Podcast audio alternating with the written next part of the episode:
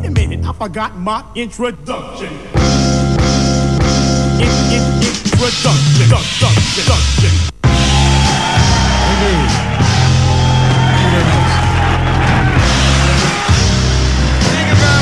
Lo que viene. Programa número 26. Everybody feeling all right? Séptima temporada. En la Super 107.5 de Rosario. ¿Quién habló? Hoy me acompaña el señor arroba facu-nuno. El capitán del equipo, el señor arroba Agu Correa.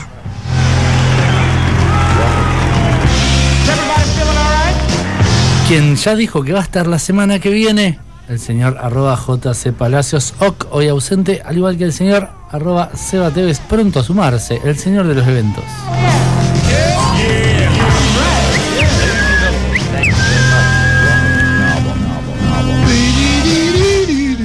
En los controles, Estoy cantando. el señor Leo. Leo. Decime por favor el WhatsApp de la radio. Tu, tu. 341-305-1075. 341 como Rosario, 305 como el Peugeot, 1075 como lo que dice la radio que tenés adelante de la cara o en el bolsillo del, en el bolsillo. Y si tenés el que es a rosquita con el cosito que se mueve, ¿no? También dice, 107? no, dice 107 y sí, 175 sí, en la mitad, sí, está. ¿o no? Pero está el numerito escrito. Yo miro para el costado como si estuviera el señor Daniel Bravo, no, una persona más joven que no, no vivió esa época. No conoce el cassette, dice. No, no conoce el caso. Eh, síganos en arroba lugares y sabores, arroba mundoliquido.tv, nos escuchan en Spotify y también nos pueden encontrar, a veces funciona, lo que viene.com.a. Y en arroba lo que viene 107.5 te faltó. Lo más importante. Is everybody feeling all right? As you know, I play records on the air. And about two years ago, a record plugger brought me an album and played it for me. I listened to it and I said, You must be out of your mind. Mind, mind.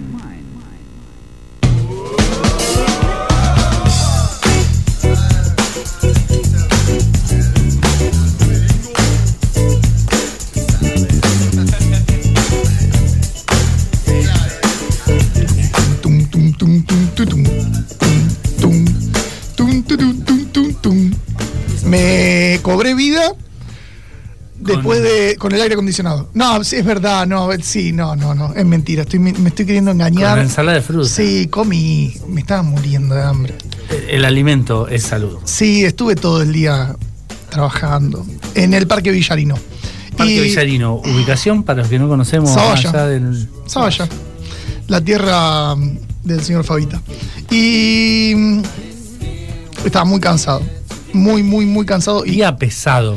est- allá estaba muy lindo, había vientito, Sí. estaba muy lindo, no se sintió el calor, pero estaba muy cansado, muy hambriento.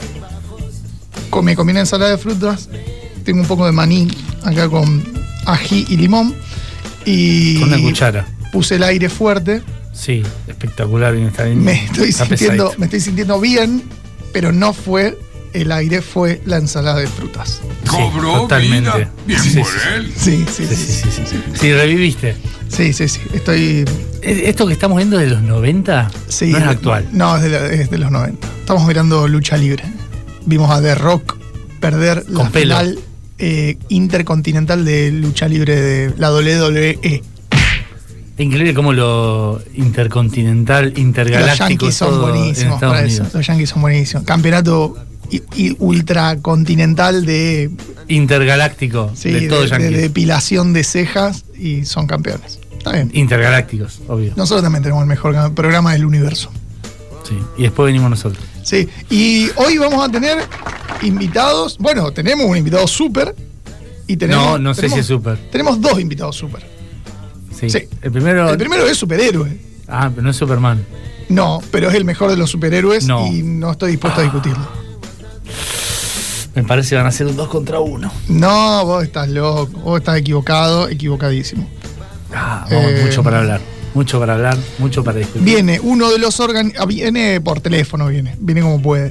Sí, Eh, uno de los organizadores de la exposición de Batman, que Por Batiseñal, por Batitele- Batimóvil. es el mejor superhéroe, no lo voy a discutir. Mirá que, mirá que Banco Marvel mucho más que DC, pero Batman, con Batman no se discute. ¿Es un científico? Claro, sí. Tiene plata, nada más. Billetera. Ah, Estás loco, bro. No viste suficientes películas, ni series, ni nada. Estás- Billetera. Estás loco. Después lo hablamos con él, pero Batman tiene kriptonita por las dudas, ¿entendés? Superman, ¿qué puede hacer en contra de eso? Nada. Eh, es alérgico y punto, no tiene solución. Y después, Le corta los fondos de la tarjeta. Le rompe la tarjeta de crédito. nada. Y después Le roba la chiqueta. viene una leyenda, pero. No Esa lo, yo no la anunciaría. no, no lo voy a anunciar porque Metería una- suspenso. es más grande que Batman. Nos hace más felices que Batman. Ah, eso seguro. Batman está de vez en cuando, te saca una peli de vez en cuando, la mayoría no están buenas. Correcto. La serie de los 60 estuvo increíble, pero no está más al aire. Tenía en la película, tenía bati, bati repelente de tiburones, lo banco. Esta persona nos da de comer, podemos ir todos los días. Sí. Todos los días. Todos los días, abre todos los días. Eh, yo creo que si no tiene 20 o 30 años, el restaurante de esta persona tiene 35. Y él debe tener más años como gastronómico. Es una leyenda, el lugar está pegado al río, Estás dando demasiadas pistas. se come pescado, se come el mejor pescado de la Estás dando ciudad. demasiadas pistas. Sí, sí, mejor pescado de la ciudad y no solo, así que sí, es demasiada pista. Y bueno, y viene, nos va a dar el, el honor de tener una charla con nosotros. No puedo creer. Un lindo gustito. No hemos dado varios gustitos. Sí, sí, tenemos la suerte de hablar con mucha gente muy grosa. Sí, sí, sí, nos hemos dado varios gustitos de, de todo tipo. Sí, lo que, ¿sabes que tengo una sensación que es un histórico, pero de perfil más bajo? Porque él no, Ay. no, no está en el. Usted que conoce el mundo gastronómico, hay como un jet set gastronómico, una periferia gastronómica, hay parias gastronómicos. No, no sé, no sé, pero. Sin dar nombres, sin dar nombres, no lo quiero No, comprometer. lo que me parece es que él, como no está en los corredores. Por eso no está en el jet set, en, en la parte, en, en la no alfombra sé, no- roja no- de la no- gastronomía no sé, lo- rosarina. los adjetivos los está poniendo usted. Sí. Yo lo que digo es, geográficamente, como no está en los corredores principales, es un corredor muy importante, pero no es los principales. Los dos que todos conocemos que. Los dos empiezan con P. Al que casi fuimos ayer, que al final nos arrepentimos y fuimos por helado. No está en el corredor, pero es parte de la alfombra roja. Está, está, está, está en Pichincha, pegadito. está en Pichincha, está en Pichincha, está en la adyacencia de Pichincha. Esta persona tampoco está en Pellegrini. Entonces, si se quiere, es, está, No está en los dos grandes polos gastronómicos. pero es un grande. Pasó el señor Daniel Bravo. Daniel Bravo. sí. Hablando de Daniel, Bravo grande. Daniel Bravo, consulta. Sale por la ventanita. Por la ventanita, el, sí, sí. el dial de la radio antes, Cuando ibas por Rosquita. cuando iba por Rosquita, la agujita No. eh, podía marcar el 107, pero en el 100, el 107.5 estaba marcadito. tan exacto. Pero estaba la. el- No, no, no pero decía no, se- nada. no decía punto No, 5 no. ahí. No, No, sí. no. Sí, tenía, Tenía una rayita, pero no decía Pero punto no 5. decía 107.5. Decía Ok. 105, 120. 6, no, cien- de, de- de- Yo era chiquita la radio que tenía el, el Ah, claro. Era un grabadorcito así gordito que tenía la raya chiquitita, entonces no, no marcaba mucho. Había que acertar. Chao, Daniel Bravo. Chao, Daniel Bravo. Hablando de históricos. Viste, viene a visitarnos siempre. No, me- me- una vueltita. lo quiero No, tanto. En el fondo nos quiere. Lo quiero tanto. Nos debe extrañar. Sí, claro. No, está bien. no, no. Leo, no te pongas celoso. A vos también te queremos. Pero Daniel Bravo me enseñó. Me enseñó todo lo que sé. No ha aprendido mucho, pero enseñó mucho Me enseñó mucho más de lo que sé. de lo que aprendí. Claro. Sí, con a todos nos pasó. Él nos enseñó mucho, aprendimos poco. Es lo que hay. Em, ¿Qué pasó? Una pavada, ¿no? En la oficina. Alguien armó una reunión para las 9 de la mañana, Pero puso pero las puso para las 9 de la noche. Me pasó con un envío de mail que tenía que salir a las 11 y salió a las 23. No es tan difícil. No, no, no es tan difícil. AMPM. No es tan difícil. No importa. Eh, Nos vamos con un temita. con uno, dale. Uno de Dancing Mood.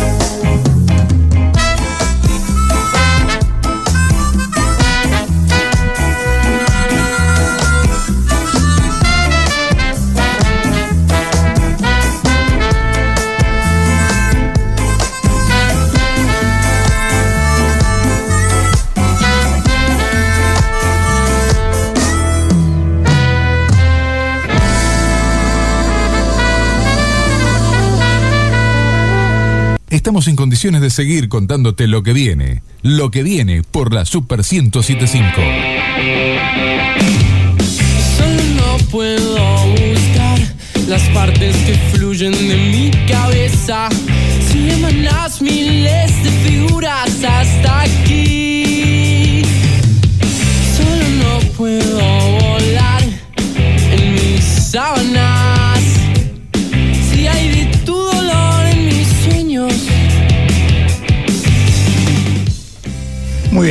Muy bien. Estamos en comunicación con una persona muy especial. Se llama Eugenio Castro. Es parte de la organización de la Bat Expo, de la exposición más importante del universo de Batman. Eh, Eugenio, lo que tengo que comunicarte, estaba hablando con Facundo y con Agustín, es que en el estudio hay una persona, que es la que te está hablando, que está totalmente eh, convencida de que el mejor superhéroe del mundo de superhéroes y de todos los universos es Batman, pero el- mi compañero de estudio opina diferente. Entonces yo te diría que aprovechar la nota para explicarle todas las razones por las que es una persona ignorante y está equivocada. ¿Cómo va? Buenas noches, Eugenio. ¿Qué tal chicos? Buenas noches y bueno, muchas gracias por el espacio y muchas gracias por, por esa intro de que es la me- mejor eh, convención y expo posible, el mejor personaje, eso estamos, estamos de acuerdo. Eh, ya para que un personaje solo, si querés un motivo para la persona que dice que hay otro superhéroe mejor, que me diga "Oh, qué otro superhéroe se banca a un evento él solo. A ver, Agustín. Montón. Superman. Está loco. Es más, si vos estás defendiendo a Batman, yo te veo y lo único que leo acá es Capitán América, Iron Man, Es verdad, Thor, es verdad. Tengo una, Hulk. tengo una remera de Marvel, bueno, pero Yo, llama banco a fuerte a Superman, mucho, me encanta. Creo que Batman y Superman para mí son mis personajes preferidos. Pero realmente uno que sea tan convocante como Batman, yo creo que a lo sumo de la distinguida competencia, de la maravillosa competencia, perdón, es Spider-Man, el único que se bancaría quizá un evento él solo. Puede ser. Lo que pasa es que Batman, eh, van todos por interés, van por la plata. Puedo decir que, Bruce Wayne financia eso y le da... Sí, sí, sí, sí, paga. paga seguidores. ¿Qué, tiene mejor un tipo que solo tiene plata para comprar juguetes versus un tipo que es un superhéroe de por sí, de nacimiento? Y el otro es un superhéroe que se forjó. Es un tipo que, que aprendió de todo, desde criminología, artes marciales, eh, investigación forense. ¿Qué más se puede decir? Eh, Es experto en un montón de, de lenguaje, experto en computación. meritocracia se llama. Ese tipo se hizo de abajo, ¿no? Como el. Es de abajo, el- el de arriba de una pila de plata. se hizo desde abajo. La- con la plata no, con la plata no heredás conocimiento. Solo dejó la casa, dejó los millones y se fue a entrenar al Tíbet, a un montón de lados donde lo fajaban igual, donde Pero volvió y tenía la plata. ¿Con qué pagó el pasaje al Tíbet? Y está bien, eh, arrancó como todo. O sea, si vamos al caso, acá cualquier persona tiene una familia también que lo, que lo ha bancado. Superman escúchame, Eugenio. cayó solito. Superman no cayó solito, le compraron el mejor colectivo. Eh, cayó y entregó con papá y mamá. Aparte, papá y mamá lo subieron a- A los 8 años. Le compraron un boleto VIP exclusivo de una nave eh, eh, espacial que lo mandaron de otro planeta. Si eso no es estar acomodado. A un lugar donde se convierte en un dios. Superman aprieta un par, le falta plata, aprieta unos carbones y hace un diamante. Ya con eso. Pero lo hace con sus propias manos. Que, que Bruno Díaz. Lo hace con sus propias manos. No lo va a buscar al Y banco. bueno, él, eh, con mucho de lo de desarrollo tecnológico que habrá hecho, podemos estar así para siempre. O sea, Eu- Eugenio, ¿sabes lo que pasa? ¿Sabes lo que pasa? Ahora vamos a hablar de la exposición. Agustín es muy ignorante, no vio la suficiente cantidad de series, películas y, y- y episodios animados. Entonces no está al tanto de que Batman tiene Kryptonita en el bolsillo y Superman se arrodilla. ¿Cuál- A ver, ¿cuánta kriptonita viste en, el, en tu vida como para decir que hay kriptonita para tirarle por todos lados a Superman? No. Eh, mira, esto esto de los superhéroes. los cómics Sí. se han enfrentado muchas veces y casi siempre pierde Superman.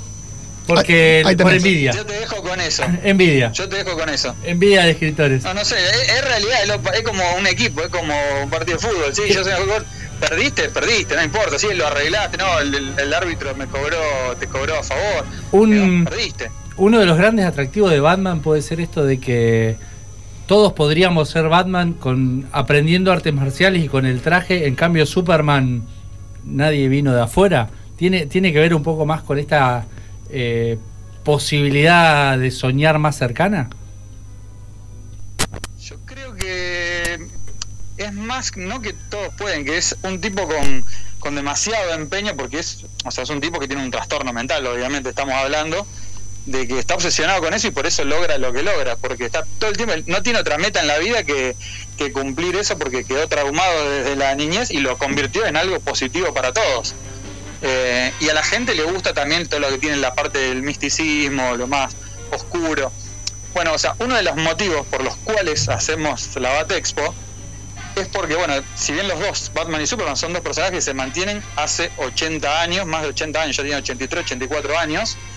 ¿Y, y cómo te mantienes vigente 84 años? Por mucha calidad de muchos artistas y demás que lo reimaginan siempre, pero usando la, historia de base.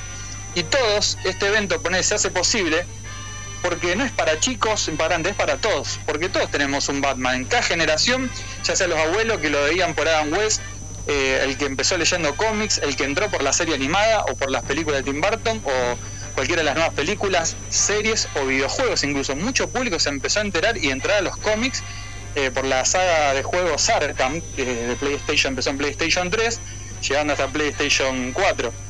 Eh, y gente que empezó a leer cómics porque diciendo, ¿quién es este personaje? Hay un cómic de este personaje. O sea que Batman se aborda desde un montón de formatos distintos. Che, el 30 de octubre, que comienza la feria de Expo, Bat Expo, la Bati Expo, vamos a decirle. Eh, ¿qué, qué, cuál es la perlita, cuál es la joyita que le tenés que decir a la gente, che, si van, aunque haya cola, aunque haya mucha gente alrededor, aguanten, tengan paciencia, lo tienen que ver? Y la, la verdad que hay varias cosas, pero lo que podemos destacar es que hay un, un callejón de artistas con artistas internacionales que trabajan para Marvel y para DC Comics.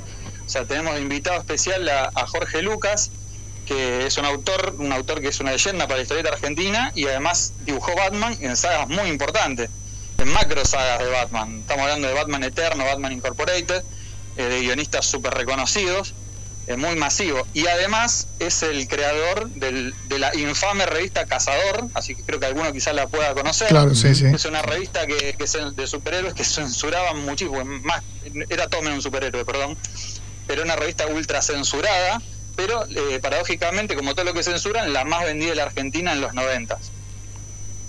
Así que, como él, hay dos artistas hasta ahora, creo que estamos a punto de, de pasar una noticia, quizás se sumen dos más, también muy talentosos, eh, y muchos de ellos trabajan para Marvel y para DC. Y si no, para las mejores editoriales de Europa, estamos hablando de Carlos Barcelli, que Claro, es un sí. artista muy reconocido acá en la ciudad que trabaja para Europa, o sea, fue, eh, para que se den una idea, designado como el dibujante del Eternauta eh, para que lo siguiera él. Ajá. Eh, que se- para que dimensionemos Sí. un poco lo- los, artistas que tenemos acá también en la ciudad. Eh, puede estar que venga Germán Peralta también, que es eh, un autor que trabaja para Marvel y DC, de hecho ahora está en la New York Comic Con, como para que se den una idea. Eh, bueno, Manu Silva también viene de afuera, es invitado Germán es de Rosario. Manu Silva también viene de Buenos Aires, que es una persona que trabaja para Marvel, para DC. Es escultor, trabaja para las esculturas que compran los coleccionistas de marcas como Cotobuquilla, Ramón, como eh, Slideshow Collectibles. O sea, son gente que labura en lo primero lo, número uno lo número uno. Muchos que son concept artists. O sea, hay gente muy, muy copada que va a estar dibujando. Podés llevarte un original, podés llevarte firmas de sus fanarts, podés llevarle los cómics que ellos hayan trabajado para que te los firmen. Eh, es algo muy, muy lindo de, de ver y de, de pasar. Hay, y no solo hay artistas la de la otra- ciudad, también hay artistas de, de otros lugares. Exactamente, exactamente. Así que es, es algo, algo muy nutrido y muy, muy lindo que se les dé también el valor.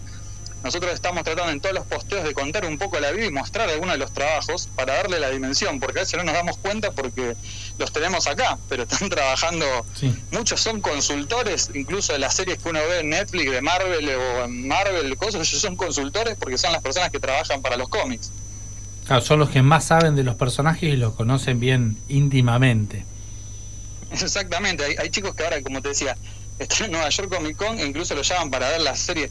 Estamos hablando de Moon Knight, de Marvel, ¿me entendés? Y van ahí como consultores y más salen en, en créditos como consultores, como para que se den una idea, ¿me entendés? La gente que, la calidad de artistas que tiene Rosario. Y se- los, los vamos a poder ver eh, y interactuar con ellos eh, en la Bat Expo Argentina 2022. Es, exactamente. Y lo otro muy lindo para toda familia, que no le gustan los cómics, pero le gusta el cholaje, la foto, o lo lindo es los cosplayers, que son los que hacen cobrar vida a estos personajes, que también tenemos eh, invitados de, de tremendo calibre, porque hay, por ejemplo, hay dos chicos, Ale Fanzao y Ann Girardi, que en 2016, para que se den una idea, ganaron Los Ángeles Comic Con. Ajá. Eh, y fueron incluso a conocer en Nueva York a Mark Hamill. Mark Hamill, para lo que saben, es Luke Skywalker en la Guerra de las Galaxias. Y es un tipo muy importante en el mundo Batman porque es la voz del Joker en todas las series animadas, la mayoría de series animadas, películas animadas y videojuegos. Es como la rompe como el Joker. Y el tipo, me tenés alguna foto con ellos reconociendo el trabajo que hacen. Y los van a poder ver a nuestro, este 30 del 10. Exactamente, van a estar acá en la Bat Expo. Si entran a nuestras redes, eh, que es eh, nuestro Instagram, que es arroba bat-expo-argentina, eh, pueden encontrarlo, van a ver. Expo es XPO. Exactamente. Eh, lo que les decía es que no van a encontrar un Joker como el de Joaquín Phoenix, como el de Heath Ledger, que son están adaptados a un live action de, de personas de carne y hueso, ¿no? Acá van a ver un Joker salido de los cómics, porque este chico usa un maquillaje prostésico, donde van a ver los rasgos exagerados, caricaturescos. Es un artista de, de los FX, ¿no es cierto? Eh, además es actor. O sea que van a ver una interpretación y es como verlo al Joker, la verdad, hacen una interpretación de vocal, hacen la, la interpretación obviamente corporal, física de, de cómo se mueve. Es el Joker, no te habla, hola, ¿cómo están? ¿Nos sacamos una foto? Sí, dale. No, no, te habla como si fuera el guasón. es la Increíble. es- Y la novia también, la novia hace de Harley Quinn, que es la pareja del Joker. Que ahora un personaje que ha tomado mucha relevancia. Bien, lo, lo importante es que es en el Galpón de las Juventudes, acá en Rosario, al lado del río, eh, más o menos San Martín y el río, el domingo 30 de octubre y dura un solo día. ¿A partir de qué hora y hasta qué hora los encontramos? es a partir de las 12 del mediodía hasta las 20 horas. Y Bien. como les decía también, hay una parte importante para los que son gamer y entran por ahí y les gusta eso. Hay un sector gamer donde hay free play, o sea, una vez que vos pagas la entrada y entras, podés jugar gratis. Y para el que se anima, un torneo del videojuego Injustice, es un juego de lucha, los personajes de DC Comics, que es sobre el escenario y lo transmiten dos expertos en eSports, van a estar haciendo los comentarios. Esto, quien quiera ir, ¿cómo hace? ¿Se acerca al lugar? ¿Puede comprar la entrada ahí, anticipada, en otro lado? ¿Cómo es eh, para poder ir? Bueno, para poder ir, tenemos ocho puntos de venta. Si entran a nuestras redes, están todos detallados ahí, en varios lugares de la ciudad. Las anticipadas están a un valor de 500 pesos. Y también pueden comprar, si no, en, directamente ahí el día del evento, que sale un poquito más cara, va a estar alrededor de entre 700 y 800 pesos la entrada. Eh, obviamente, hasta llenar la capacidad de- del galpón. O sea, no, no- hay una gran diferencia, los precios son bastante accesibles y económicos. El riesgo es que llegues y no haya más entradas. Es exactamente, exactamente. Bueno, entonces este 30 del 10, Galpón de los de las Juventudes, eh, en Instagram lo encuentra como bat-xpo-argentina. Exactamente. Y bueno, ya saben, si te gusta el cómic, te gusta eh, los videojuegos, te gustan las películas, las series, eh, está todo, todo el mundo Batman ahí. Los mundos Batman, en realidad. Les tiro una última. Sí. Con el valor de la entrada tenés un número y se sortea un busto que es una escultura 3D de 70 centímetros, para ser una es una bestia, Sí. eh, que está pintada a mano por un artista de, de esto que se llama Popland Customs y está donada por Vitofeli Tecnología, que es uno de los sponsors. Y con la entrada misma ya participa del sorteo, al final hay que estar presencial, se sortea y te llevas este bestia de Batman que es con, imagínate, 70 centímetros, un, un monstruo pintado con postprocesado, eh, con un acabado impecable. La, Y, y si hay, y si hay por ahí algún ignorante, alguna persona de poca fe, alguien que le cuesta entender cómo son las cosas, que aproveche y vaya a conocer a un, a un distinto, a nuestro líder, al verdadero y único eh, superhéroe, al señor Bruno Díaz, en el domingo 30 de octubre. Que aprendan. Tienen la oportunidad de ir- de ir y entender por qué es el mejor. Puedo ir disfrazado de Iron Man. Vaya, después los coscorrones salía abollado. Nosotros no tenemos problemas, recibimos a todos, quieren venir de, de anime, de cosas. no ahora la, la- la gente, el público, viste, Es libre de, de- de expresarse. Yo puedo ir, yo puedo ir de, de Batman gordo y todo roto. seguridad. Yo puedo ir de Batman gordo y todo roto así de que no puede más. Y, puede ser un, una- un Alfredo Casero Batman. Exacto, no hablamos del señor Alfredo Casero. Batman. Por supuesto, voy a ir de Juan Carlos Batman. Eh, Vale voy- como Batman. Voy, voy como representante del, del Batman del Mercosur argentino. Muy bien, me parece. Me, pa- me parece me parece perfecto y ahí vamos a estar con lo- los brazos abiertos. La verdad que los espero, los espero obviamente, espero que se pasen. Obvio. Y estoy seguro que la, la van a pasar bárbaro. Y como les decía, es un evento que lo puede disfrutar cualquiera, yendo con familia, yendo con amigos, porque hay de todo tipo, tipo de cosas. Hay más de 30 están comerciales, ahí están que vienen desde Buenos Aires, con figuras, cosas retro, remeras, eh, videojuegos, con todo lo que te ocurra, porque Batman tiene muchísimo merchandising, cosas muy lindas para ver. Bueno, estaremos ahí, vamos con un amigo en común que va con el hijo. Espero que no haya escuchado esta nota porque se va a arrepentir porque el niño va a querer de todo. Y es así, ahí eso es, es así, los niños, pero los niños van a ser muy felices ahí, te van a tener fotos con los personajes, van a poder jugar los juegos. Eso sí, bueno, ahí se van a tener que arreglar con los stands, el niño rompe, papá paga. Así, así que se maneja ahí. Está bien, eh, como corresponde. Che, un abrazo grande. Bueno chicos, un abrazo enorme y muchas gracias por el espacio. Nos vemos, nos vemos este domingo. Nos vemos el domingo, los esperamos. Pasó por los micrófonos de lo que viene Eugenio Castro, organizador de Bat Expo Argentina.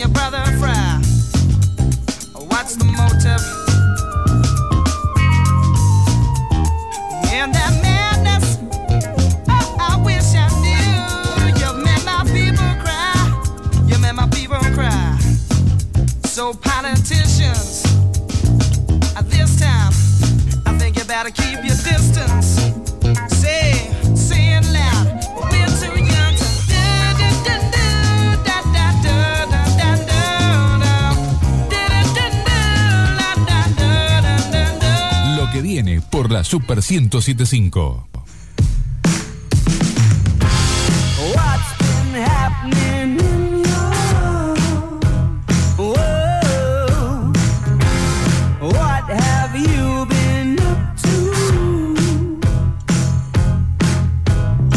Llegó. Seguimos en lo que viene y lo que viene es. Es muy eh, importante. Es un monumento. El monumento a la boga. ¿Ya te dieron el monumento a la boga? No, no, todavía no, pero bueno, hay otro colegas que ya han recibido distinciones, así que en algún momento nos tocará a nosotros. Oh, qué picante que empezó, es tremendo. Yo no lo conocía No, no, personalmente no. porque de lejos da un poco de miedo. Es picante, es sí, Sí, por sí. eso tenía que entrar la señora porque, No. porque gesticula no. desde lejos. No, para nada. Aparte, quien recibió alguna vez una distinción este, son primos segundos míos, que son los de Escauriza, Claro. este, eh, pero tienen una historia, no sé, que en muy poco tiempo va a ser más que cincuentenaria, seguro. Todavía no lo presentamos y ya está tirando nombre, que- está tirando. Yo, está yo pasando esperaría, no lo presentaría todavía. Está pasando factura. Te- le podemos dar, eh, podemos tramitar el premio al mayor importador de limones. Después No. de bogas debe ser lo que más compras. No, no, tengo un muy buen árbol de limones que nació este, del viejo lugar donde teníamos la, la parrilla y tiramos la semillita ahí, de repente, en- en- después de 23 años, como te decía antes, se ha hecho un árbol que da limones bueno. todo el 23 año. años de. Pero dos. Vamos a decir- dijo, vamos a pará, decir- dijo el lugar donde tenías ante la parrilla. Ah, no sabía que había un lugar antes la No, no, parrilla. a ver, donde está ubicado, Ah, donde está ubicada dentro del restaurante La Parrilla, que Ahí, ahora la está. tuvimos que reubicar. Bien, estamos Bien. hablando con el señor Daniel Nardone, ¿no? De la bajada, me pongo de pie, España. Eh, parrilla clásica. Casi, casi, casi. Yo me atrevo a decirle a los lugares que quiero mucho, les digo que son casi un bodegón. Eh, y es un, es un. Es después del Monumento a la Bandera, es un lugar al que toda persona que pisa Rosario tiene que ir, y los rosarinos casi que una vez por semana, cada dos semanas, pasamos, nos comemos nuestra boga y somos un poquito más felices. Bienvenido, señor Daniel. Bueno, muchas gracias por, por la bienvenida. ¿Cuál es el plato que más sale? La boga. La boga, La boga. por lejos. ¿Cuántas bogas hacemos al mes? Lo que pasa es que eh, nosotros en un momento, eh, bu- buscando simplificar la carta, eh, que tenemos una carta relativamente pequeña, eh, este, y buscando simplificarla armamos un menú de boga, que implica que el tipo pueda, mientras espera la boga, tener un entradito, una empanada, una albondiguita, etcétera, y después venga la boga con un complemento que es este, una, buena ensalada verde. Entonces, ¿qué boga. pasa? No, no, la, la empanada y, y- y las alonditas no. Pero digamos que, que ese menú es un poco lo cuando alguien se siente y dice qué puedo comer y el mozo es lo que fundamentalmente sugiere, o sea que un poco es porque a la gente le gusta la boga y otro otro poco es porque nosotros lo sugerimos, insistimos sobre eso, ¿no? Cantidad de bogas, cantidad de limones al mes. No, eh, no, no, cantidad no. Es muy difícil de decir porque, digamos, nosotros compramos volumen. eh, por suerte, después de muchos años, podemos tener un par de buenas cámaras y, y no hay la misma cantidad de pescado todo el año, como para decir que todos los años compro eh, 300 kilos, 400 kilos, etcétera. Es decir, vos comprás este, una, una cantidad importante cuando tenés la oportunidad. Eh, ahora está el tema del desfinado, que prácticamente cuando nosotros empezamos no existía. Es decir, que todo el pescado que compramos después va al proceso del desfinador y después va en cunas, etcétera, etcétera, y se, se congela y, y es lo que, lo que trabajamos. Pero el volumen es eh, kilos. ¿El despinado es ahí en, en el boliche? Nosotros desfinamos ahí, sí. ¿Y cómo, sí. cómo, cómo se sacan las espinas de la boga? La verdad que te tendría que mostrar una situación porque el trabajo depende de la calidad del desfinador. Nosotros tenemos la suerte de tener uno muy bueno eh, que demora dos minutos. Técnica. Ah, no, pará, pará, pará, pará, pará, Dos pará. minutos Dijo despinador y yo pensé sí. que hablaba de una máquina. No, no, no. Estamos hablando de una persona. No, no, es una persona, sí, sí. Este, que debe demorar dos minutos por cada pieza. Este, el pescado ya está abierto. Este, y bueno, por supuesto tenés eh, eh, de un lado, de una mitad, de una penca, te queda el espinazo que se saca con cierta facilidad y después le hace un par de cortes para sacar las otras espinas transversales. eh, y lo presenta, lo alisa con las manitos y queda como que no te das cuenta No que le sacó la-. Es uno de los grandes inventos de la humanidad. Lo quiero conocer. La boga despinada. Lo quiero el conocer. al pescado despinado. de sábalo, todo despinado, la verdad que. Sí, en este caso lo sacan con una pequeña fe- Sí. de- de fetito, un pequeño filet que sale con, con las espinitas, porque en muchos casos en los pescados de mar y qué sé yo, en la onda más gourmet hay como si fuera una pinza de cejas eh, Sí, mucho claro. más grande y el cocinero o el que está en esa tarea le va pasando la mano y donde siente la espina la va la va retirando como quien se saca los pelitos de la cara. Pero en la boga es más chiquito, más finito. Sí, y además es mucho más fácil hacerlo de esta manera, es mucho más rápido. Hay un cierto, digamos, eh, desperdicio. Evidentemente, si vos te comes un, un buen pescado con espinas, va a ser más jugoso, más grande, etcétera, que eh, el desfinado. Pero, pero bueno, hoy la gente, si no tenés desfinado, no lo vendes Daniel, cuando va a comer una boga, ¿despinada o con espinas? con espinas. Sabe. Eso iba a preguntar. ¿Seguís comiendo boga? ¿Seguís sentándote y te pedís una boga? A ver, lo que pasa que, bueno, ustedes son jóvenes, pero, eh, digamos, si bien la- el pescado no es la comida más frecuente, antes por el barrio pasaba el pescador, como pasaba el afilador, como pasaba esto, y, y mi madre o la vecina compraba el pescado con espina y se cocinaba con espina y a lo sumo... Se no, pero te enseñaban a comer algo que tenía espinas, ya de chico, de, mirá, tenés cuidado con la espina, comelo así, comelo asado, y si te tragaste una espina no te preocupes. Es decir, ahora es algo que está fuera de, de la lógica, entonces este, la gente, ay, no tiene espina, no... Bueno, Después de 20 años, ¿me podés decir si es verdad lo del pan o no? No, lo del pan es lo peor, pero la gente lo sigue haciendo. ¿En serio? Exacto. Este, viste que qué sé yo, es como el guasón es malo y la gente lo quiere para volver al reportaje de antes. ¿Batman o Superman? ¿Eh? ¿Batman o Superman? Nunca fui de los superhéroes, sí de las historietas, porque bueno, las famosas, nosotros en aquella época le decíamos las revistas mexicanas, no sé por qué, será porque la imprimían en México, las, las. Las hechas en este pero no no no soy muy fan sí de mucha de la gente que nombró porque cuando se hace el crack bamboo que lo arma Eduardo Rizo Claro. este, desde hace años vienen a comer todos eh, a la Bajada de España y de hace años, bueno, el último, bueno, ya hace dos años que ponemos un, un gran panel porque nos llenaban de dibujitos individuales, ahora ponemos un gran panel que es una intervención colectiva este, y ya están colgados allí, ¿no?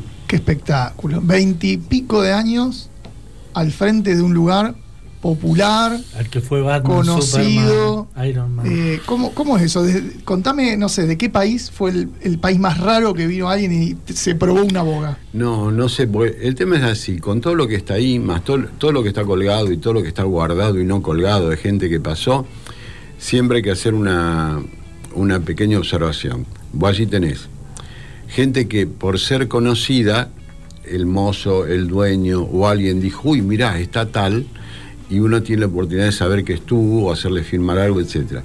Después tenés el tipo que ve que hay mucha gente conocida en las paredes y su ego dice, ¿por qué yo no? Y se hace conocer. Y después tenés los super famosos. ¿Sabe quién, soy, yo? ¿Sabe quién soy yo? Después tenés los super famosos que pasan totalmente desapercibidos, es decir, que si no hay nadie que lo conoce ni te enterás. Pero por ejemplo tenés eh, un- un- uno que firmó, no me acuerdo el, primer nombre, pero es Chin, con Chin con G al final, y tenía, era una pinta oriental bárbaro, el tipo se sentó, pipín, vio los cositos, pidió intervenir en una, una servilleta, estaba con unas brutales cámaras fo- fotográficas cuando todavía no era tan digital el tema de, de las cámaras, firmó, hizo un dibujo. Y yo, claro, después empecé a buscar quién era Chin. Y Chin era el, eh, el encargado de la sección arquitectura del New York Times. Pa. Pero después me enteré por los estudiantes de arquitectura que tiene un par de manuales que son los que fundamentalmente la Universidad de Córdoba y de Rosario de Arquitectura eh, son los manuales para bocetar a mano alzada. Este, y cada vez que viene algún estudiante cordobés o, o rosarino de arquitectura, uy, mirá, vino Chin. Pero casos como ese hay un montón que, que- de gente que se... Este, pero te digo, por ahí el, el- el más importante es el que vos no sabes que vino. Claro, claro. ¿Y países que hayas escuchado? Mirá, No, este, países- este, un amigo vino de Kenia, este, un amigo vino de... No, países de todos lados, porque eh, a veces también eso, como, como eh, te enterás, por ejemplo, otro día nos dejó una familia que eh, la mujer eh, era, había nacido en Argentina, hacía muchos años, se había, o sea, hablaba fluidamente español. Pero uno de los chicos quiso hacer un dibujito, hizo un dibujito y después todo lo que escribió lo escribió en italiano y venían de Italia y ha venido gente de, de Tailandia, este, ha venido gente de Japón, qué sé yo. Vino, este, qué sé, un día vino alguien conocido nuestro, trajo a otra persona que no conocíamos, entonces él es del País Vasco, es cura y es intérprete de órgano y está considerado entre uno de los mejores organistas de papá, papá, papá, papá. Y también te enterás de rebote de algunas cosas. Por ejemplo, eh, a partir del, del crack bam boom vos te enterás que hay rosarinos que, como decía el anterior entrevistado, laburan para Marvel y viven de eso y están dando charlas por todo el mundo. Y a partir de, de este vasco que tocaba el órgano, que no estaba vestido de paisano, no estaba con, con los hábitos, ¿qué venía a hacer el hombre? El hombre venía a tocar el órgano de la iglesia, cuyo nombre nunca me acuerdo, la grande que está por Avenida Alberdi, cuando vas eh, a- a- apenas de, de Avenida así enseguida la... Ah, está hablando A Malpuerto. sabemos- No, Malpuerto. no, importa. Menos Esa, esa iglesia, esa iglesia tiene uno de los órganos más importantes, con más tubos y más importantes de Argentina, este, que fue fabricado en Alemania y que es un lujo para un organista tocar ahí. El tipo venía a tocar ese órgano. Está bueno eso que conoces historias de gente por ahí famosa en, en un círculo puntual que te lleva este conocimiento a saber que eh, existen grandes historietistas que, o dibujantes rosarinos Sí, por el sí, mundo. seguro, no, no, aparte, ya te digo, aparte te vas enterando por esto, porque vos decís, bueno, ¿por qué Eduardo Rizzo hace el crack bambú? ¿Por qué, por qué le dan bolilla a los tipos que son grandes dibujantes en, en Estados Unidos o Europa para venir a una exposición que se hace acá? Que vos podrías decir, está bien, es una ciudad importante, pero de ser famoso dibujante en Europa a tener en foco una invitación a Rosario, algo tenés que tener para, para que eso cierre, ¿no? Hablemos del Rosario de hace dos décadas y pico atrás. ¿Cómo, cómo nace la Bajada de España? ¿Por qué está ubicada en ese lugar tan especial? No, a ver, eh, la, la historia de esos clubes se remonta a, a- a la batalla de Caseros. Y yo siempre digo que este, eh, la batalla de Caseros, 1852, es un poco el hecho fundacional de la Argentina moderna. Este, más allá que haya dirigentes, qué sé yo, nacionales que se fotografían con la foto de Juan Manuel de Rosas atrás, este, yo no, no es hacer un juicio de valor sobre cada personaje de la historia, sino que en el devenir histórico hay hechos que modificaron una cuestión económica y de país. Entonces, si no hubiera sido la batalla de Caseros en 1852, no hubiera sido la constitución en 1853. Si no hubiera sido la, la batalla de Casero, no se hubiera firmado el, el contrato con Ferrocarril, que terminó funcionando en 1860, 60 y pico. Eh, no se hubiera liberado la navegación de los ríos, no existiría el puerto. Y si no hubiera sido por todo eso, no existiría la Baja de España. Para así. Gracias a la batalla de Casero podemos ir y comer una buena boda. Claro, porque eso, eso se inició en realidad, eh, siempre está en, en, en algunas revistas este, y en libros eh, un poco la, los contratos que firmó Urquiza. Y en realidad el contrato es para el desarrollo de una zona ferroportuaria, Ujú. porque el puerto nuevo se inaugura con Roca en 1903, el puerto, lo, digamos, el galpón donde ahora se hace la exposición, que en alguna vez era puerto. Antes de eso no había. Es decir, Rosario bajaba muy suavemente al río, lo que sería la bajada de, de calle Urquiza, ¿m? donde está la casa del artista plástico ahí abajo, ¿eh? ese era el nivel de la ciudad. Los barcos paraban allá lejos, ¿m? este, eh, varaban sobre la arena, pero quedaban lejos, había que ir a buscarlo con, con carros de ruedas muy altas para descargarlo, y era un movimiento muy, muy pequeño porque no existía la libre navegación de los ríos. Entonces, a partir de la libre navegación de los ríos necesitábamos un lugar donde poder atracar eh, barcos más importantes y tener, tenerlos sobre la costa.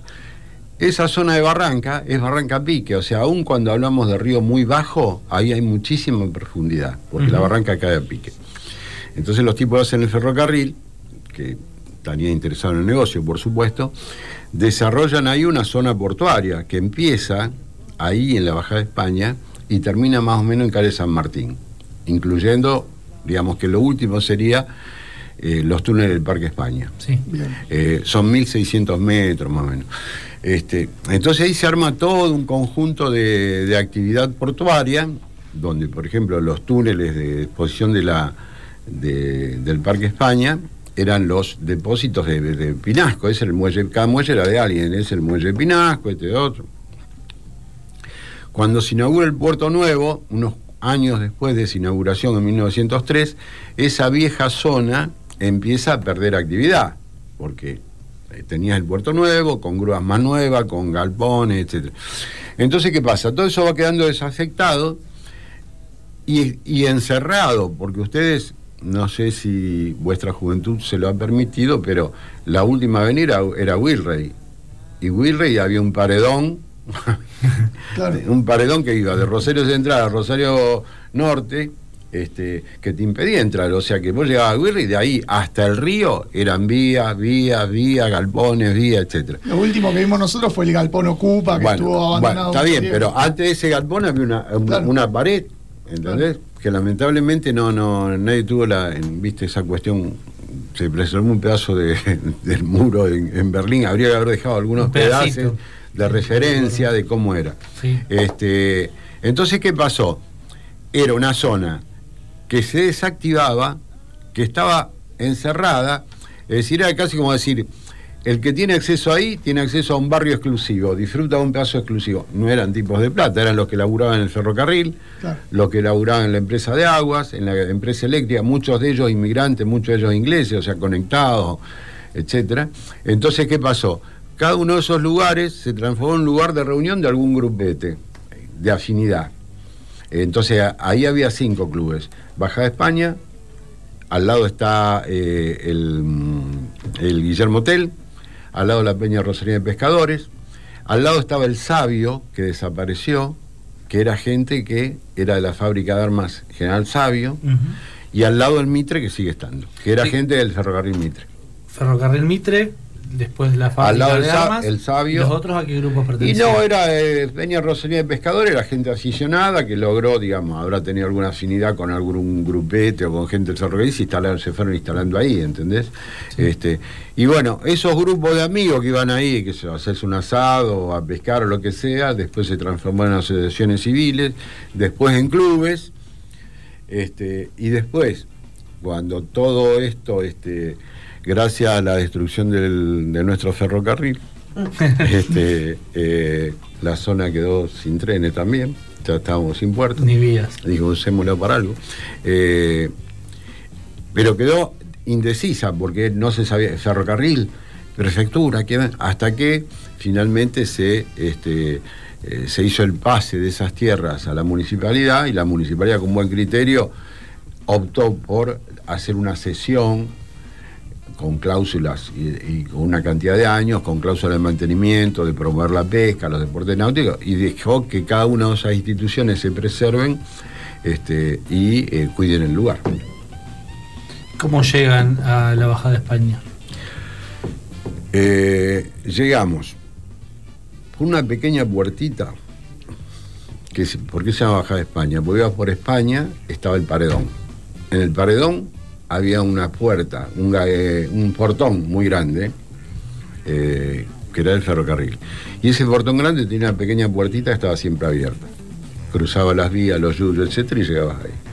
Eh, y el, el presidente era un amigo, compañero mío de, de la escuela primaria, y me dice, che, Daniel, vos que estuviste en gastronomía, mirá, se fue el concesionario, tenemos un buffet, era un, solamente un buffet abajo. Y bueno, así llegamos. Antes había estado en otro lugar. En yo había armado Hemingway, que es donde ahora está el MOP. Donde estaba Taura, donde se armó el Ah, sí. Es un restaurante de pescado que era mío. Donde el amigo Lotuf iba siempre con, eh, cuando era, este, lo tenía a Kiko acá de. A Kiko. Ah, Kiko. A Kiko. Kiko, Kiko, Kiko. Entonces el turco me lo llevaba a Kiko, que hablaba así, y mi hija le decía que abre como, como en el chavo, y iba, iba Kiko a, a Gemini. Así que ya tenía una experiencia previa. Siempre vinculado con, con cierta relación con el pescado de río. Sí, pero digamos, no es, eh, viste, se, se fue dando eh, Natural. eh, naturalmente, sí, en realidad era una búsqueda también que tenía que ver con decir, eh, yo después de haber estado como director de turismo en la Municipalidad de Rosario, eh, era uno de esos este, que, que confiaba en el desarrollo turístico, y esto era el año 90. Y cada vez que hablaba de esto me miraba y la gente por atrás se reía un poquito. Eh, había un grupo, los que el grupo más afín a la actividad turística, me refiero empresarialmente, eh, tenían una sola frase. Rosario no puede ser turística si no hay casino. El más afín. Entonces yo te- y yo decía, no, Rosario puede ser turística porque tiene un río, tiene la isla, yo había tenido un boliche en la isla, porque tiene barco, porque tiene historia, porque tiene museo, y- no, eh, bueno. Y entonces yo en ese, en ese periodo que duró unos cuatro años, de- digamos, también me di cuenta de, de algo. Este, si vos tomabas Pellegrini, histórica calle gastronómica Rosario, ¿qué tenías? Pizzerías, picada, parrilla, pizzería, picada, parrilla, o en las grandes heladerías, que ya hoy no están, pero que hay también un flujo de... Y está bárbaro que sea No, así. no cambió mucho. Está bárbaro que sea así, ¿entendés? Pero vos decías, bueno, si yo quiero, tengo que competir con 100 o buscar algo que sea un poquito distinto, que me permita tener un, un nicho de negocio distinto. Hablabas de, de Rosario Turística. Esa visión que tenías. Hoy, si tenés que medir en porcentaje, ¿qué tan desarrollado considerás que está la ciudad en cuanto al turismo? Tenemos un problema serio que son la cantidad de plazas hoteleras. ¿Mm? Y más allá de los nuevos hoteles que se han hecho, si vos analizás, eh, en- bueno, solamente analizando este, la cortada Ricardón y Calle San Juan, ahí tenés uno que estaba en proyecto y no se terminó, otro que termine de cerrar, al lado uno que está cerrado hace años, por la cortada dos más que cerraron. Eh, bueno, acá vecino de ustedes, el Rosario que cerró también. eh, es decir, y este, este, este tema de las plazas es complicado porque, digamos, cuando vos te planteas eventos, si vos tenés un buen flujo de turismo fin y semanal como tenemos ahora, y ese, ese flujo de por sí te produce un- una alta este, ocupación, es muy difícil planificar algo más. Sí, pues ya está a tope. ¿Entendés? Entonces decir, bueno, a ver, mi gran tema siempre de desarrollo turístico fue el tema de ferias y congresos. Yo trabajaba en una revista que se dedicaba a eso, eh, armamos con un grupo de gente el buró de feria y el buró de, de- de Rosario, fui presidente de ese buró, bueno, y mi gran tema era ese. ¿Entendés? Entonces vos cómo salía a pelear una... Ahora en Córdoba se hizo, o se está por hacer, este, el Congreso Internacional de Maíz. ¿Sabes lo que mueve eso? Sí. Y Rosario, por ubicación, por un montón de cosas, por los puertos, podrías salir a pelearse desde ese tipo de eventos. Pero vos para pelear un evento de esos, de acá a dos años, que es más o menos como se trabaja un colegio, tenés que tener mil plazas libres este, para poder pelear. Y eso es a veces muy difícil. Entonces, bueno, ese es uno de los problemas. Y lo otro es que eh, eh, Rosario se acható. Es triste, Eh, co- coincidimos. ¿entendés? Hablo por usted. ¿Entendés? Coincidimos. Entonces, Sí, sí, sí, eh, totalmente. porque si vos pensás eh, Rosario, y volvemos a la batalla de Casero, es decir, Rosario es una población muy chica, eh, sin eh, gobiernos importantes ni nacional ni provincial, lo cual hacía que no tenía un patriciado histórico desarrollado en la ciudad. ¿Quiénes fueron los patricios de esta ciudad? Tipos que vinieron a laburar y muchos de ellos eran pobres y enriquecieron, y otros eran ricos, como, qué sé yo, Pablo Casola Lizal, que era un tipo de, de- de plata. Y ellos quisieron ocupar ese lugar de ser reconocidos, dejando cosas para la ciudad. Y armaron una ciudad que, Palacio Fuente, un inmigrante, Hospital Español, Hospital Italiano, Unión de Benevolencia, bla, bla, bla, bla, bla. Eh, eh, Banco Provincial. Sí. Eh, eh, edificio como facultad de, este, de abogacía hoy, pero pensado para otra cosa, la casa donde vivía el que construyó la facultad, este, lo que era la asistencia pública, después pasó a ser la maternidad Martín, donada por la familia Martín. Y creo que esa gente pensaba más en la ciudad que en la posibilidad de hacer algo por negocios. Es decir, pensaba más hacia afuera que corporativamente. ¿Mm? El Palacio Minetti, etcétera, etcétera. Entonces, eh, yo a veces digo, ¿por qué eh, hay, tenemos que repensar a Rosario como si fuera Nueva York, pensando que está bien que tenga el edificio más alto, el mástil más alto? Pa, pa, pa, pa. Si Rosario tenía un perfil sin necesidad de eso, como vamos a un montón de ciudades del mundo y no necesitan tener un edificio alto para ser reconocida. ¿Mm? Qué, qué fantástico recorrido de casi dos siglos en 15 minutos, 20 minutos. 20. Vamos, vamos a seguir hablando con el señor Daniel Una pausita. Nardone de la, el monumento a la boga, la bajada a España, en un ratito.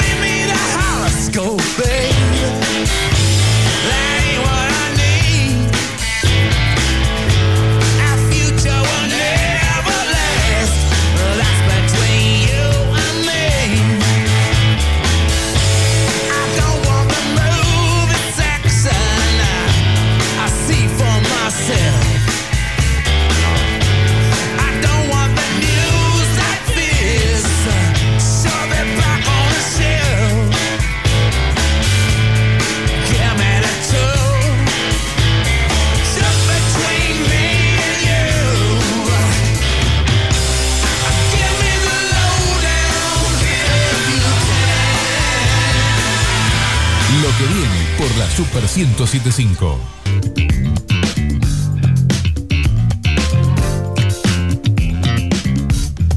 Volvemos. Volvemos. Continuamos. Volvemos. No sé, yo no, quería volver, quería seguir charlando. No, el fuera de aire es increíble con el Oh, señor Daniel. de imagínense la lo que es de España, se la están perdiendo.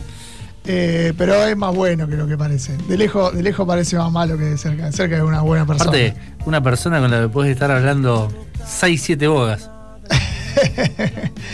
¿Cómo, Están invitados, no hay problema. ¿Cómo Nos funciona, va a atender el guasón. Apa, me gustó. Pero- cómo funciona un lugar? ¿Cómo abrimos? ¿Abrimos seis días a la semana o siete? Eh, abrimos siete días y eh, en invierno lo que hacemos, eh, cuando baja la cantidad de, de gente, cerramos el domingo a la noche. Eh, porque, viste, empieza la actividad escolar, etcétera, es un día medio muerto.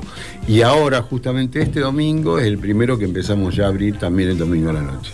¿Cómo, ¿Cómo se hace para atender siete días a la semana, todo el año? La cantidad de gente que entra, la cantidad de gente atendiendo. Bueno, en ese sentido no somos, más allá de la especialidad de la boga, este, que compartimos con, con mis primos de Cauriza, este, no somos el único restaurante que está abierto. Hay una lógica empresarial y de una gimnasia y de, de un crecimiento que tampoco es de golpe, o sea que hay una cosa paulatina. Nosotros empezamos abajo atendiendo solamente un buffet con algunas mesas afuera. En verano poníamos gazebos en una terraza donde no había nada más que el piso. Después construimos el salón. A ese salón le tuvimos que hacer baño. Después construimos una cocina. Después este, teníamos, qué sé yo, X cantidad de freezer. Después dijimos, los freezer era un desperdicio de, energía y de espacio. Invertamos y invertimos y tuvimos la cámara. O sea, bueno, hay una lógica que tiene que ver también con la experiencia y con un crecimiento que se da si vos tenés suerte en el negocio, ¿no es cierto? Si no, bueno. La parrilla no se apaga nunca. Eh, sí, eh, en realidad, este, eh, donde hay fuego, cenizas quedan. Si vos recogés todas las cenizas que están en la parrilla y las metés en un lugar que le cerrás la, la puertita, a la noche no necesitas prender de nuevo, le agregás carbón y enciende. Apa, qué buen dato. ¿no? Buen dato. Buen Para dato. ahorrar fósforo. ¿A qué hora arranca la, la tirada de bogas a la mañana y a qué hora arranca a la tarde? No, nosotros tenemos una mecánica que, bueno, yendo a lo que ustedes preguntaban al principio y sabiendo que lo que más sale es la boga, ya los parrilleros eh, van tomando una, una dimensión, digamos, de saber sábado, domingo vas a hacer tantos cubiertos y entonces arrancan cubriendo la parrilla este, de, de pencas de boga. Este, eh, con muy poquito fuego, tratando que se, se vayan calentando, eh, se les vaya el frío y digamos, un poco trabajándolas muy lentamente y reponiéndolas a medida que van saliendo, cosa que te digo que es un servicio también bastante rápido, porque bueno, el pescado se cocina rápido. ¿Cuál es el día que el día del año, quizás seguramente haya más de uno, que decís basta, que no venga más nadie, váyanse, esto es un montón? No, nosotros, eh, tanto mi socio como yo, bueno, y mi señora lo puede contar, hemos pasado épocas que estábamos permanentemente. O sea, eh, estábamos los dos al mediodía y a la noche, eh, eh, hacíamos, nosotros éramos los parrilleros, estábamos nosotros en la parrilla y teníamos el talonario para hacer la factura a mano y si quería una cosa y cobrábamos, estábamos en la parrilla, sacábamos el pescado, cobrábamos. Oh. Bueno, entonces eh, ya dijimos basta, entonces ya eh, tenemos eh, lo que te decía antes, ya tenés un grupo Hay de gente, equipo. claro, un equipo de gente en la que confías, que de todas maneras cuando hay una emergencia te llaman a vos también, pero podemos tomarnos las licencias como estar acá esta noche, por ejemplo. Yo a la noche no voy más hace mucho. La boga es la gran estrella, pero ¿hay algún otro plato así destacado que vos digas, más allá de la boga, prueben esto? Mira, nosotros, yo siempre le digo a la gente porque hay, hay un tema con, con la cocina que es, al ser una carta muy pequeña, nosotros lo que tenemos de cocina son todas cosas de nuestra propia elaboración. Entonces confiamos absolutamente en todas. Y sabemos que el tipo que no come el pescado, pero que le gusta una pasta rellena y come un canelón de pescado, se va muy satisfecho. Los canelones lo son recomiendo. increíbles. Y al que no le gusta el pescado o la carne y come el canelón de verdura, se va muy satisfecho. Entonces, eh, yo cuando recomiendo, recomiendo la boga, porque a mí me gusta la boga, ¿entendés? Pero sé que las demás cosas, y hay gente que le gusta más el pacú, por ejemplo, bueno, Y el problema que te genera cuando te llega la primera empanada y, y está a punto de llegar la boga y te querés pedir otra empanada y otra empanada. No, un bueno. problema ese, ¿verdad? No, bueno, el menú tiene- Ahora, ahora vamos a sacar, creo que eh, en verano, justamente por eso vamos a hacer una. eh, algo así que va a tener que ver como una, una especie de picadita, porque hay gente que por ahí, con el trajinar de la zona, eh, no quiere sentarse a comer, ¿viste? Se sienta a degustar algo. Entonces vamos a hacer una cosita así de mar, río y tierra, entonces le vamos a poner alguna raba, algún pescadito frito, alguna empanada, bueno, y alguna cosita así, como para que este, picotee.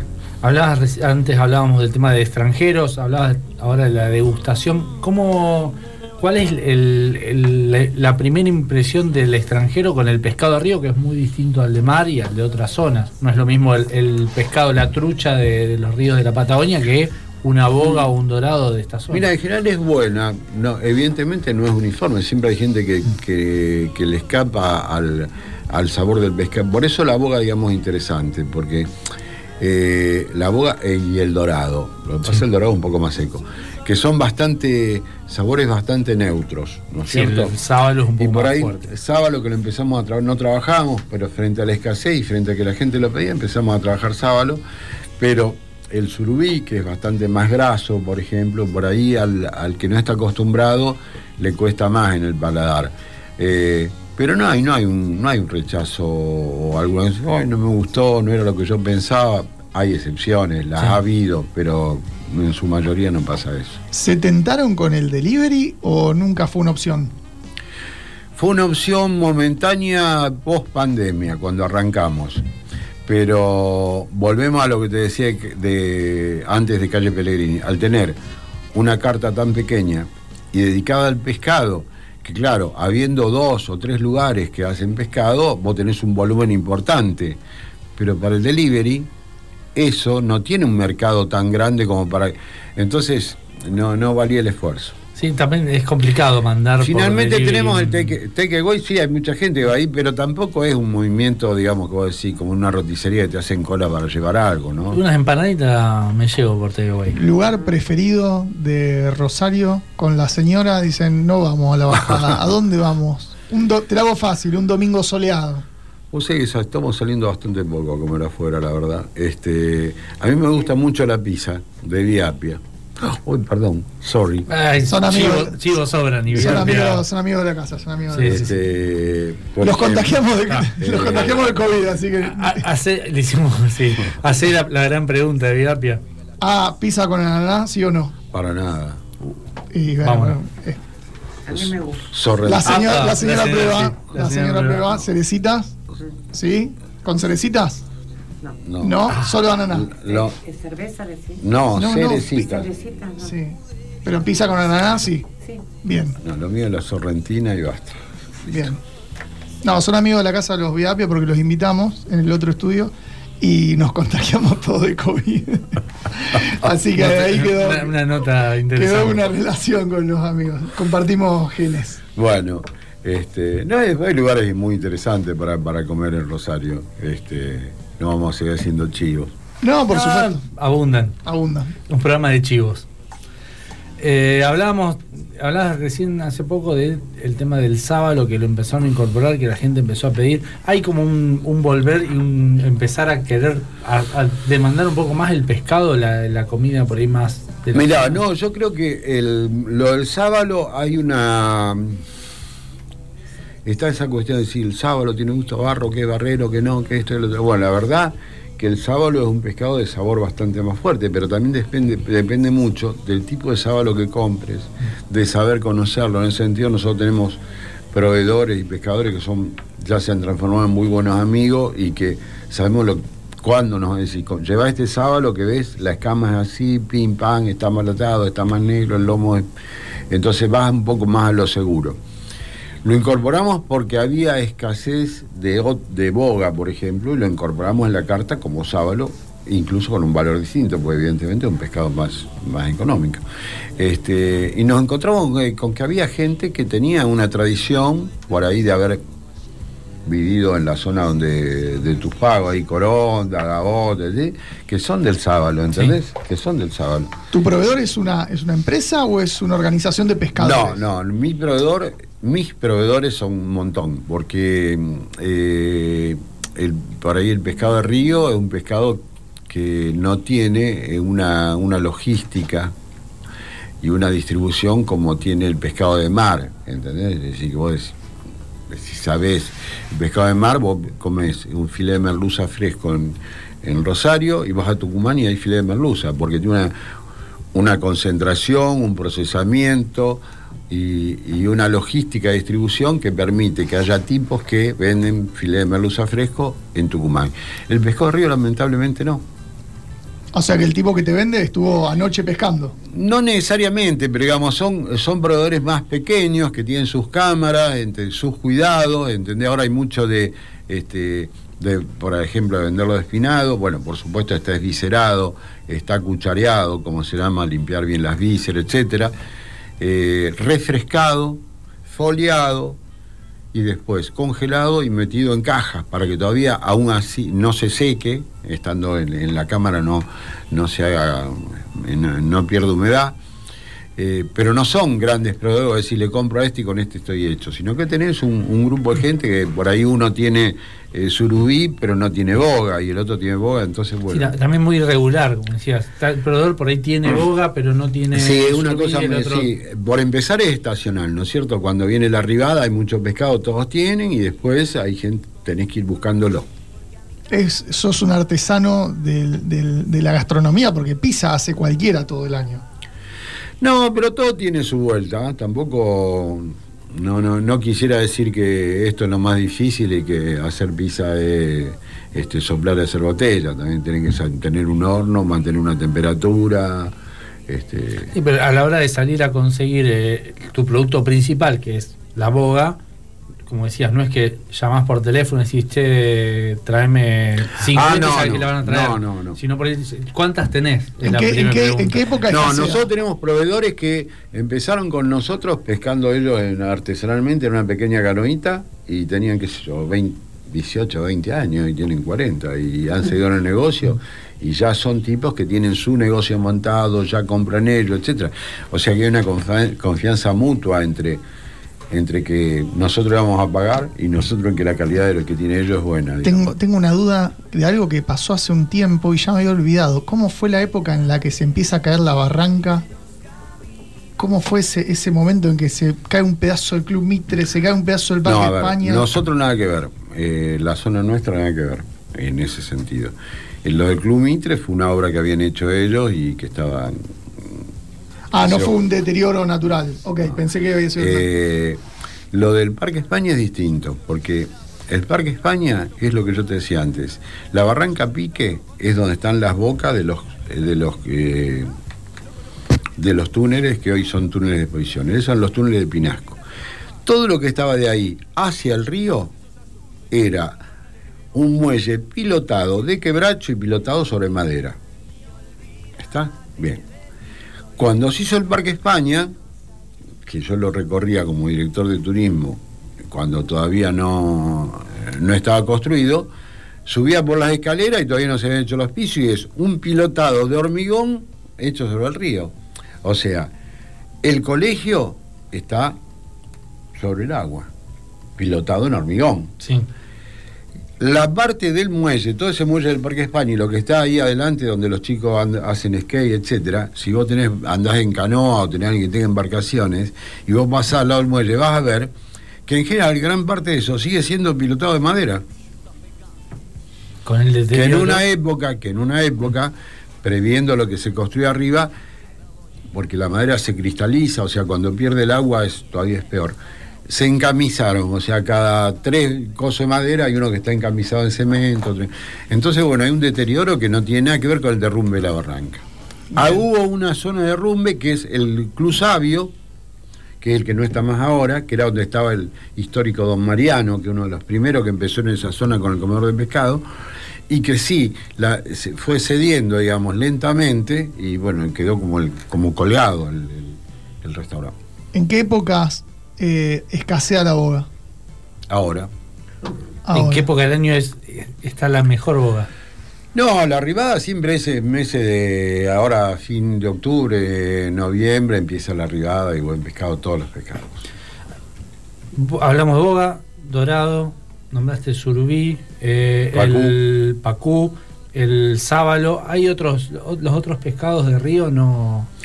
No, lo podés trabajar, por ejemplo, bueno, Escauriza trabaja muchas más variedades e incluso de distintas formas. O sea, por ejemplo, el fuerte nuestro del surubí es la rodaja, la posta de surubí hecha la parrilla. En cambio, Escauriza compra surubí grande y trabaja mucho la milanesa de surubí que se hace con la panza, con la parte, digamos, Sí, que, claro. ¿no es cierto? Este, bueno, y hace la, la milanesa de surubí, la milanesa rellena. En algunos lugares hay ra- en milanesa de raya. La raya Eh, entonces, bueno, son, son nosotros con lo que hacemos no queremos ampliar demasiado la parrilla porque es mucho más fácil de trabajar cuando tenés esas cuatro especies, taca, taca, taca, ¿no? Qué Es la- especialidad. Qué, qué noche espectacular. Estoy muy contento. Me- no- nos gusta mucho entrevistar históricos de la ciudad y sobre todo lugares tan importantes. Histórico, lugar importante y de un plato tradicional de la zona, como es el pescado de río. Un lujo. Qué Y espectacular. nos quedan tres minutos. Y me, me quedan 28 preguntas y le quedan 50.000 historias por contar. Va a tener que volver. No le sacamos anécdotas. Va a tener que una, volver, una, una, una, una que contás siempre, una Termino, cortita. termino hablando más que el turco Lotus, eso ya es. Y bueno, y bueno. Va a Sí. tener que volver. ¿Anécdotas? No, anécdotas, qué sé yo, hay tantas cosas que en tantos años por ahí te acordás de, de cosas que mm, te la trae algo a la memoria, pero que mm, de repente se te pasó de largo, ¿no? Pero este, un solo asalto en 23 años, un solo robo. Es que te tenés que escapar de abajo. no es fácil, es verdad. Este, bueno, y, y después este, cosas, eh, por ejemplo, cuando vino una, mu- una creciente muy grande, eh, se nos llenó eh, el club de, de- no me sale el nombre ahora, ¿De Nutria, camalotes? no, de, de- ¿cómo se llama? Carpincho. Carpincho. De Carpincho. Hermoso. Y, y madres carpincho que parían ahí, carpinchitos chiquitos, No, una cosa qué increíble, increíble. Qué el, bicho más raro que has visto ahí en el río? Bueno, esa, esa zona de la barranca eh, se conocía como Barranca de las Iguanas. Ajá. Cuando nosotros empezamos ahí, la barranca tenía iguanas, pero iguanas metro, metro y pico, Ricas. iguanas importantes. Que después, viste, entre la gente, los perros, qué sé yo.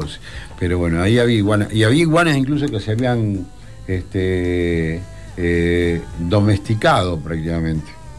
Allá eran de, de- de- de la casa. Sí, sí, sí, que seguían a determinado personal del club. ¿Qué dice la jefa? Hable, hable, hable, no pasa hable. nada. ¿Qué dice?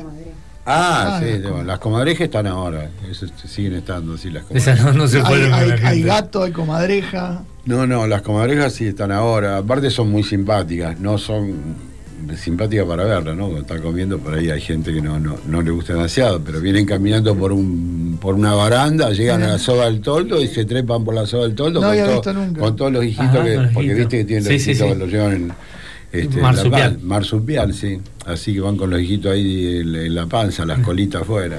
Hermoso. Paisaje hermoso. Animales Animales exóticos. autóctonos, autóctonos. Comés comida autóctona. Un lujo. Daniel, eh, muchísimas gracias. La señora- ¿Cuál es el nombre de la señora? Marta. Marta, Marta. muchas gracias por la visita. Una velada espectacular. Bueno, vos has ido, desde ya por supuesto están invitados, me hacen un, un llamado y nos juntamos y seguimos hablando fuera del aire. Esa, esa charla me interesa Esa más que. Tiene que volver a un nuevo programa.